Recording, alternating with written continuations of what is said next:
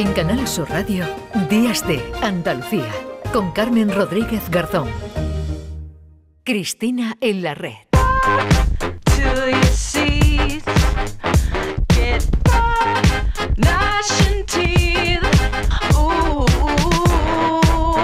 10 y 48 minutos. A Cristina no le hemos cambiado ni el día de la, ni la hora. Ella está por aquí, siempre puntual.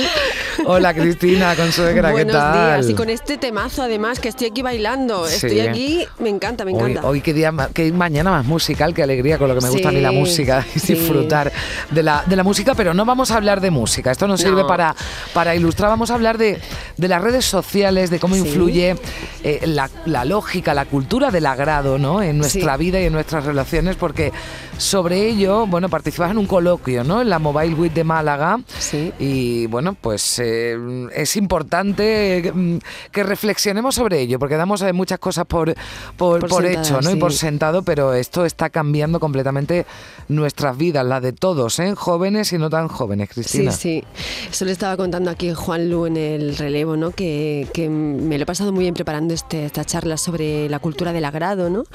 Porque te das cuenta que lo vemos con cierta distancia y pensamos que el cómo nos manejamos en redes sociales solamente afecta a los jóvenes. Y hemos caído todos, ¿eh? y, participamos todos de cómo manejamos el lenguaje que utilizamos, cómo nos mostramos, las representaciones, las, esas medias mentiras, esas medias verdades, esas fotos que todos ponemos, ¿no? Hay filtro, filtro, filtro, filtro. Y claro, después quedas con alguien para tomar un café o para ligar o para lo que sea y tú dices, perdona, ¿tú quién eres? ¿Eres el de la foto? Me está diciendo Zapi, sepárate del micro. Yo me separo del micro, Zapi. te, está, te, está, te, está, metiendo filtro, pero sí, en sí, este total, me está filtrando ahí, pero siempre ¿eh? me mete ahí un filtro tras otro. Pero vamos. Zapi lo que quiere es que tú suenes mejor, igual que estábamos hablando, igual que quedemos, que, que queden mejor la, las fotos. Eh, bueno, Instagram, Facebook, Twitter son redes diferentes, pero al final tienen el mismo objetivo, porque buscamos el, los me gustas, la, la aprobación, ¿no? La aprobación en general.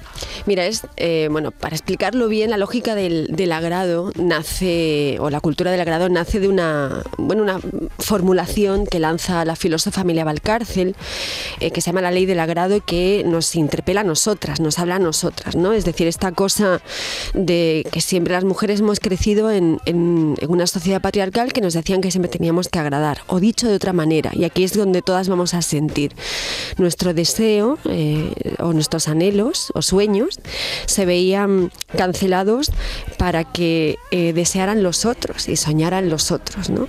Entonces, mm. a partir de esta ley del agrado de Amelia Valcárcel, nace redes sociales mediante lo que se llama la cultura del agrado. Es decir, todos queremos hoy en día ser aceptados, porque además has dicho, la clave la has dicho al principio, hay que reflexionar todo va a toda leche. Mm. Eh, hay muchísima información. Yo siempre digo que yo no voy en contra de la cultura digital. A mí me encanta la transformación digital, la cultura digital.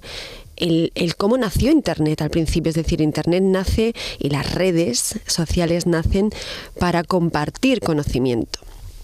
Y, el problema es que bueno, se ha convertido en algo muy extraño desde un fomento de la cultura del odio hasta, bueno, las mujeres tenemos un cacao y un gazpacho muy interesante. El, el otro día le comentaba a mi compañero de mesa en la Mobile Week, ¿no? el economista Enrique Benítez Palma, mm. que una de las cosas que más me había llamado la atención eh, informándome eh, en Instagram, ¿no? pues es ver cómo... Eh, esta, este mostrarse de los cuerpos de las mujeres, da igual si eres joven o si no lo eres. Hemos caído todas, ¿no? Todas en algún momento hemos deslizado la cámara hacia, hacia nuestro escote, quien lo tenga. Yo no he sido bendecida con un pecho voluminoso, pero todas hemos deslizado en algún momento la cámara hacia el escote, hacia los muslos, ¿no? Y, mm. y es por esa cultura del agrado, ¿no? Que además en las redes sociales pues eh, potencia, porque si el algoritmo permite y posibilita eso, es decir, si no participas de esa manera de comunicarte y de mostrarte, el algoritmo te penaliza.